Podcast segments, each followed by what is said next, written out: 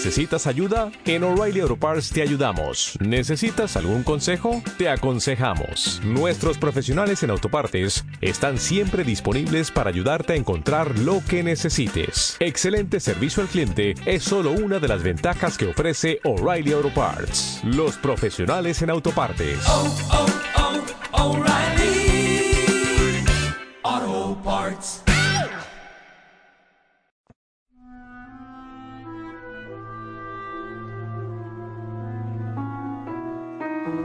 Mirando Jesús a sus discípulos les dijo, Dichosos ustedes los pobres, porque de ustedes es el reino de Dios. Dichosos ustedes los que ahora tienen hambre, porque serán saciados. Dichosos ustedes los que lloran ahora, porque al fin reirán. Dichosos serán ustedes cuando los hombres los aborrezcan y los expulsen de entre ellos, y cuando los insulten y maldigan por causa del Hijo del Hombre. Alégrense ese día y salten de gozo, porque su recompensa será grande en el cielo, pues así trataron sus padres a los profetas. Pero hay de ustedes los ricos, porque ya tienen ahora su consuelo. Hay de ustedes los que se hartan ahora, porque después tendrán hambre. Hay de ustedes los que ríen ahora, porque llorarán de pena.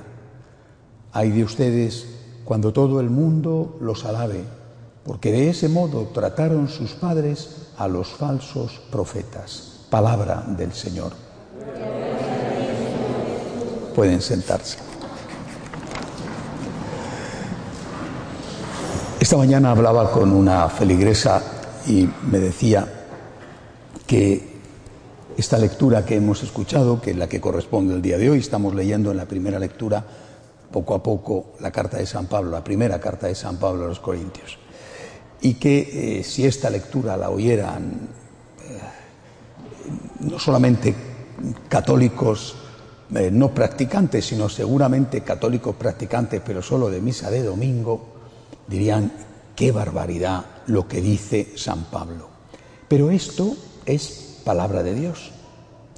Eh, fíjense eh, lo que dice San Pablo. Yo opino que en vista de las dificultades de esta vida, lo que conviene es que, cada es que cada uno se quede como está. ¿Estás casado? No te separes de tu esposa. ¿Eres soltero? No te cases. Aunque, dice San Pablo, si te casas, no haces mal. Añade, sin embargo, los que se casan sufren en esta vida muchas tribulaciones que yo quisiera evitarles. ¿Tiene razón San Pablo? Primero es palabra de Dios, es lo que primero tenemos que tener en cuenta, pero después, eh, bueno, cuando uno mira la vida, ¿verdad? Vamos, lo digo por lo que escucho, porque obviamente yo no estoy casado, ¿no? Pero cuando uno escucha, uf, en el confesionario, por ejemplo, dice, San Pablo tiene razón, eh, la vida de casado son muchas tribulaciones, tribulaciones en la relación de pareja, tribulaciones con los hijos, tribulaciones económicas, tribulaciones eh, a veces que no las buscas, pero que te vienen y que si yo estuviera solo, haría frente a esto, pero tengo mi familia.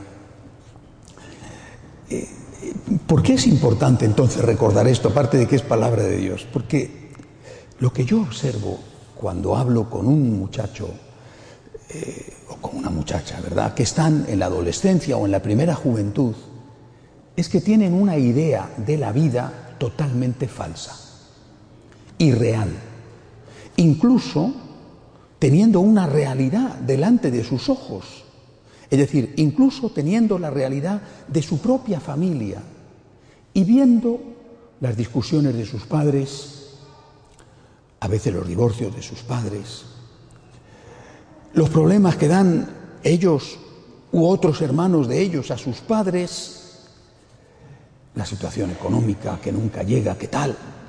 Incluso así, es decir, que no solo conoces las cosas porque te las han contado, sino que las tienes delante de tus ojos y las tocas con las manos y las padeces.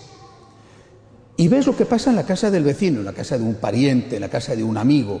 Bueno, no hay forma, no hay forma. Tienen un concepto de la realidad totalmente falso. No digo ya utópico, las utopías son muy buenas, digo ingenuo, falso. A ellos no les va a pasar. Ellos van a encontrar a la muchacha maravillosa, al príncipe azul. Eh, su príncipe azul va a ser siempre, siempre, no va a envejecer, siempre eh, estupendo, eh, amable, trabajador, cariñoso. Ay, su princesa va a ser, jamás se va a enfadar, nunca va a perder la bonita figura de los 18 años, si es que la tiene, ¿verdad?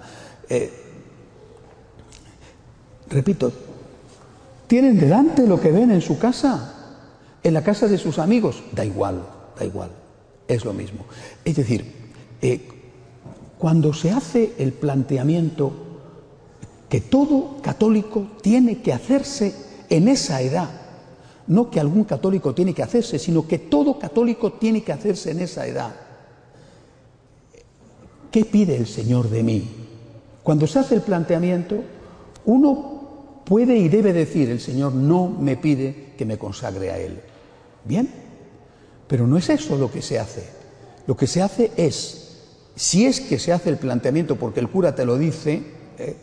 si es que se hace el planteamiento, lo que se piensa es, hay una vida difícil y hay una vida fácil. Este es el planteamiento. Hay una vida difícil, consagrarse a Dios. Qué cosa tan difícil. Hay una vida fácil. La vida del casado es fácil. Eso es lo que uno piensa a los 16, a los 18, a los 20, repito, teniendo delante la realidad de su propia casa o la realidad que ven alrededor. Da igual, da lo mismo. Lo que piensan es, la vida del casado es fácil, la vida del sacerdote es difícil. Esto es lo que piensan. Repito, el que se llega a hacer el planteamiento porque el sacerdote le dice, cumpliendo su obligación, ¿te has planteado la vocación? No. La vida del casado es siempre maravillosa, siempre color de rosa, siempre se va de gozo en gozo y de dicha en dicha. Eh, mi esposa va a ser perfecta o mi marido va a ser perfecto. Mi niño es unos ángeles siempre. No van a tener nunca 15 años difíciles como tú los tienes, no. Van a ser con unos 15 años obedientes. No hay nada que hacer. No hay nada que hacer. Ahora, eh, estando en Guatemala este mes y medio que he estado allí, un poco más de un mes. Eh, al lado de la casa que tienen alquilada los franciscanos de María, que es la sede que tienen allí, está el gran templo mormón. El, templo mormón es igual en todos los sitios, están hechos todos iguales, ¿verdad? Bueno, con alguna excepción, el de, los, el de Filadelfia, por ejemplo, es un poco distinto, pero en general son todos los templos iguales. Este es grande, como los habéis visto ya, no hace falta que lo describa. Eh, lo que me impresiona, digo, lo he visto ahora mismo en Guatemala, pero lo he visto en otros sitios, y aquí también seguramente lo habéis visto vosotros. Estos jóvenes mormones, eh, yo he visto siempre chicos, pero puede ser que haya chicas también, no lo sé, pero generalmente he visto chicos bien vestidos, que van de misioneros de dos en dos a las casas donde hay ya mormones, llamando a las puertas. Estos muchachos proceden de familias mormonas que durante un año, al menos, dedican un tiempo a su iglesia y a la misión y a la evangelización. ¿Dónde están los jóvenes católicos? ¿No sería lo normal que un joven católico cuando termina su high school, antes de meterse en la universidad, prestara a su iglesia un año al servicio de la misión? En su parroquia, en otro sitio, en un país misionero, eh, que hubiera una cantera de jóvenes católicos diciendo un año, un año de servicio, eh, evangelizando, ayudando a los pobres, eh, lo que sea, un año de servicio y luego, pues me consagro a Dios o no, he visto que no es mi camino, yo vuelvo a mi casa o a la universidad que me pagan mis padres, lo que sea, ¿no? Saco adelante mi carrera, me caso, en fin, formo una familia católica. Esto no existe. Es que no existe. Algún joven, alguno, excepcionalmente, raramente, dedica un verano, ¿eh? un verano, un mes en el verano para hacer una labor que a veces es misionera, pero muchas veces es meramente turística y muchos sacerdotes no los quieren, porque vienes un mes y tienes que estar atendiéndoles y entre que se enteran de lo que va, ya se tienen que marchar y como ya están en otro país, quieren hacer turismo.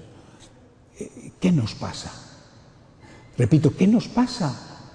Que no somos capaces de transmitir el entusiasmo por el servicio a Cristo. Yo, os lo digo y lo repito y no me canso ni de decirlo ni de repetirlo. Yo no soy un ejemplo para nadie, pero soy un cura enamorado de Jesús.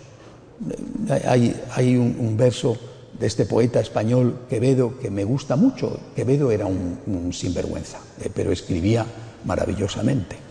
Y una de sus poesías la escribe para intentar conquistar a una señora casada. Repito que era un sinvergüenza, pero la poesía es preciosa. Termina la poesía diciéndole a esta señora que el día que se muera y sea polvo, el polvo, ¿no? Polvo eres, en polvo te convertirás, seguirás estando enamorado de ella.